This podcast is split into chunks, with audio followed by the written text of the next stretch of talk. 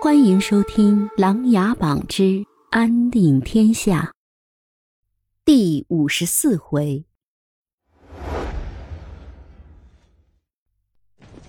大于三十万大军气势汹汹的朝着临沂进发，骑在战马上的于空衡气宇轩昂，胸有成竹，在离宜州十里路的地方，便下令安营扎寨。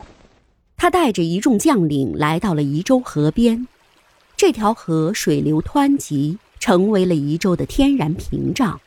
对面的大梁长林军就驻扎在城外，肯定会死守这条河。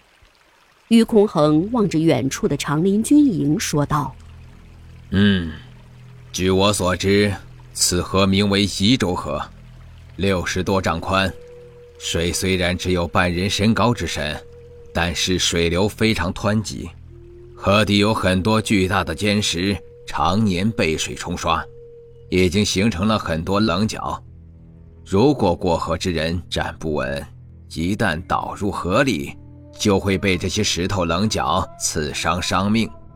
对面的驻守是长林军，乃大梁的威武之师，长林王萧庭生的人马。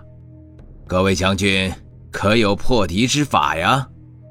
大家相互看了看，面对着这湍急的河流，都摇了摇头。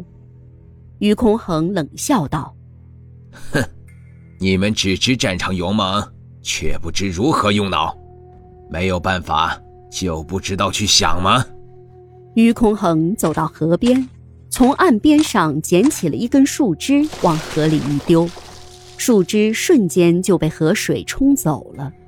然后他又在脚下拿起了一个鹅卵石，再往河里一丢，只听“咚”的一声，鹅卵石就沉入了河底。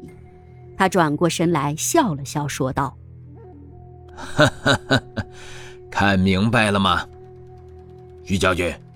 你的意思是，我们只要增加我们的重量，就能过河？嗯，你只说对了一点，重量是必须要考虑的。”但是你们就这样过河，对面的长林军会轻易的让过吗？于空衡背着双手开始往营地走去，其他人都紧随其后。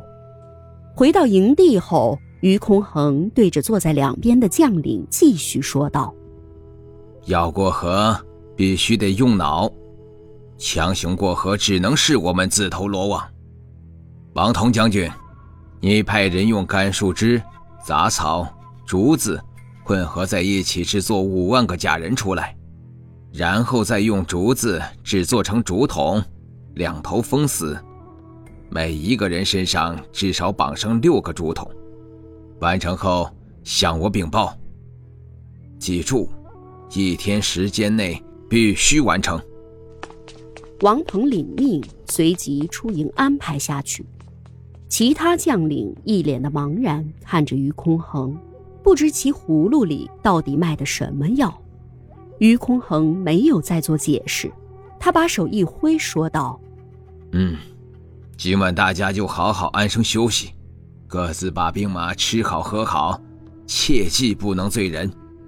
明天我们一起去拿下长林军的狗头。”众将领弯腰作揖，出了帐篷。于空衡拿出一柄短剑，这是他父亲留下的遗物。他用力地擦了擦，思绪回到了二十年前。那个时候，自己跟着父亲做着买卖，到处游离，不曾想来到了江左盟的地界。由于父亲是一个脾气古怪之人，不小心惹怒了江左盟的人，动了别人的好处，结果。被江左盟结束了生命，还好自己靠着一点小聪明才逃离回大余，路上又遇到姬文渊伸手施救，才捡回了一条命。这些年，他创建余霞盟，设计帮助姬文渊入朝掌权，让夏言登基成帝。这一切都是模仿着梅长苏。有朝一日。他就是想凭借自己的能力灭掉江左盟，不成想梅长苏是林殊，早早的离开了人世间。他的江左盟又变成了奏事阁，这个仇该怎么去报？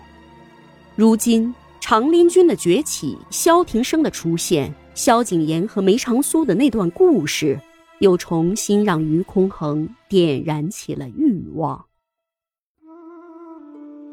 本集故事播讲完毕，欢迎订阅与分享。